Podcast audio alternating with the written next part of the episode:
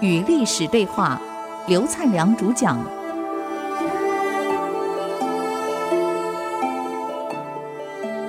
这里是 IC 之音竹科广播 FM 九七点五，您所收听的节目是《与历史对话》，我是刘灿良。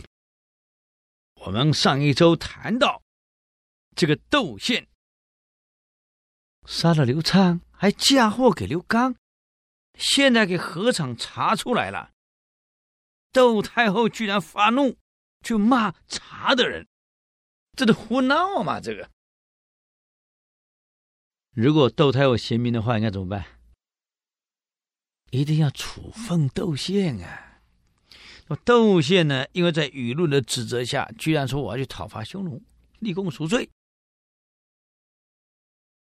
这个窦太后居然同意了啊！在古代是这样，要打仗了，兵哪里来？马上全国各地征兵，那兵哪里来？的农民嘛，这下乱了套了啊！三公九卿通通上书劝阻，大概的内容是这样：你讨伐匈奴有没有搞错？匈奴最近又没有侵犯边寨，啊，你干嘛去打人家，惹起边界问题？再来。无故劳师远征，你要花掉国家多少钱？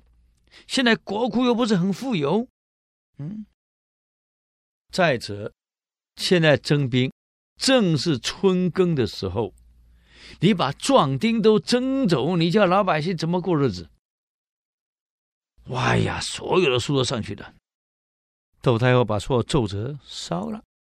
有这种人啊？他根本不听。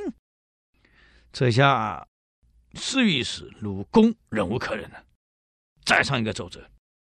他给太后这样说：“干脆，那个皇帝还小嘛，十岁嘛，直接上窦太后。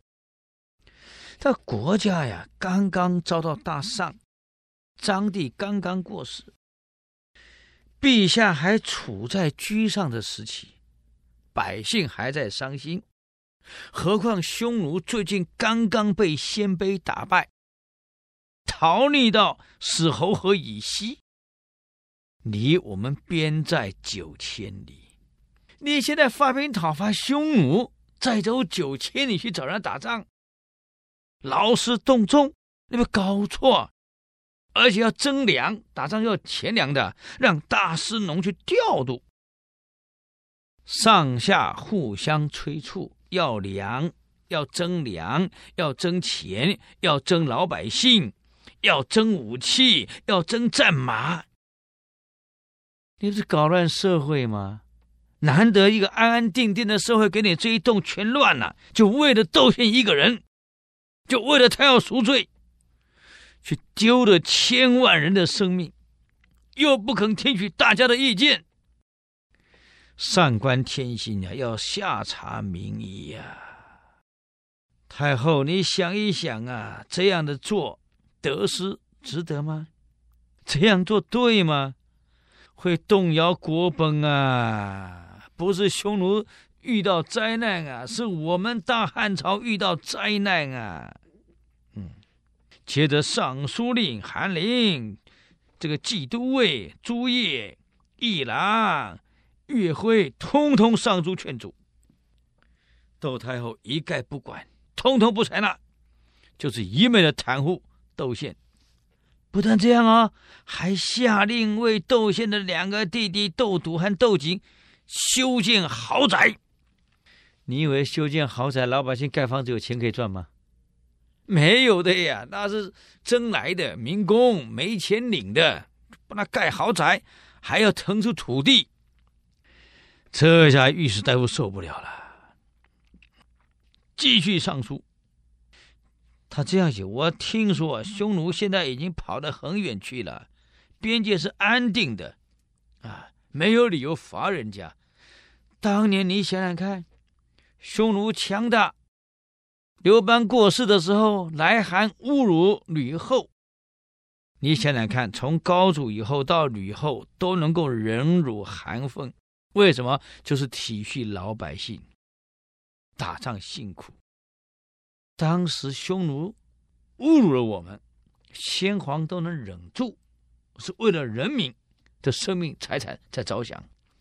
今天匈奴又没有非礼之罪啊，偏偏又碰到春耕之时，你要大兴兵役啊，让人民去怨恨，心怀不满。整个社会已经开始动荡了，征粮、征钱、征民、征武器、征战马，已经社会动荡了。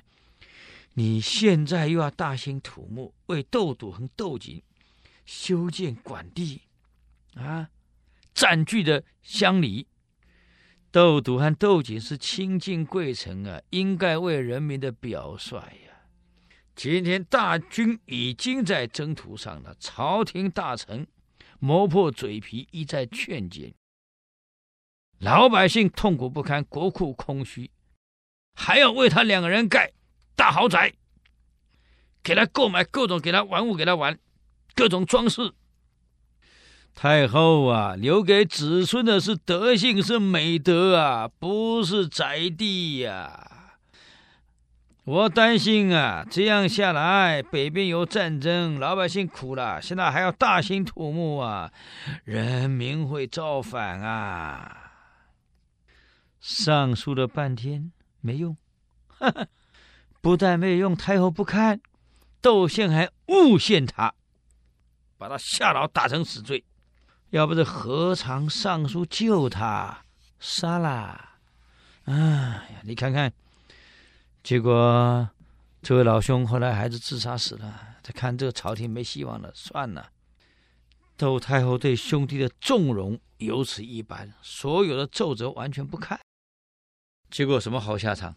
真的被他讲对了，留给子孙这德行是美德，不是宅地，不是财富，不是权势。何帝慢慢长大了，看在眼里呀、啊。何帝很聪明啊。他知道这些外戚会像王莽一样亡掉自己的国家，而且各种情报收集，窦宪已经在学王莽，准备要篡位了。你以为何帝是傻瓜呀？哎呀，这个人太聪明了，跟康熙一样。要铲除这种权贵怎么办？何帝很很很清楚啊，如果我联合外面的人。消息一旦走漏，那个不但这些人铲除不了，连我当皇帝的命都没了。他很聪明，根本就不表现出来。到有一天，借他们这些外戚从外地返京的时候，他分两路啊。一路是把窦宪这一批人封到外面去，有实权的。哎呀，好，你们封王、封侯，封到外地去，升官了，把他们封走。几个不是真正掌握实权的回来的时候，何帝用自己的亲信带着部队突然搜捕，用突然搜捕解决。啊，结果搜捕的都被杀了，窦宪兄弟。被封到外面，还没有到封国，就接到诏书了，叫他们自杀，全部是死。何帝一下子把外戚全部铲平，杀光。请问，窦太后还没死哎，处心积虑的外戚全毁了，有什么用啊？那么何帝后来怎么处理呢？我们休息一下，再来与历史对话。